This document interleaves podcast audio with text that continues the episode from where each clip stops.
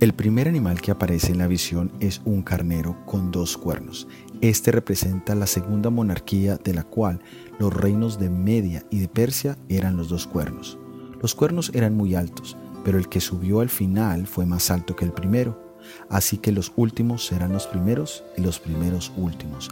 El reino de Persia, representado por Ciro, se hizo más eminente que el de los medos. El carnero es una oveja macho usada para obtener lana y para sacrificios. Era ofrecido como holocausto y como ofrenda por la culpa, también como ofrenda de paz para los nazareos. El término hebreo se usa a veces como representación de un dirigente o un hombre poderoso.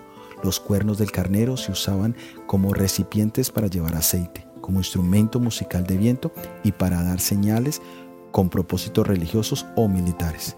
Un carnero simboliza la energía vital, el fuego, el coraje, la fuerza. El símbolo está asociado con la perseverancia, la impulsividad y la determinación. En la cultura tradicional, la imagen de un carnero representa la mente y la capacidad de proteger a los débiles, pero en esta instancia tiene un significado aún más profundo cuando veamos la segunda bestia que aparece en el escenario profético. Las profecías bíblicas están ricas en lenguajes y simbolismos, pero estos simbolismos tienen mayor poder cuando se analizan en el contexto en el cual Dios los ha puesto. Dios nos regale su sabiduría celestial en este día. Soy Óscar Oviedo y este es el devocional Daniel en 365 días.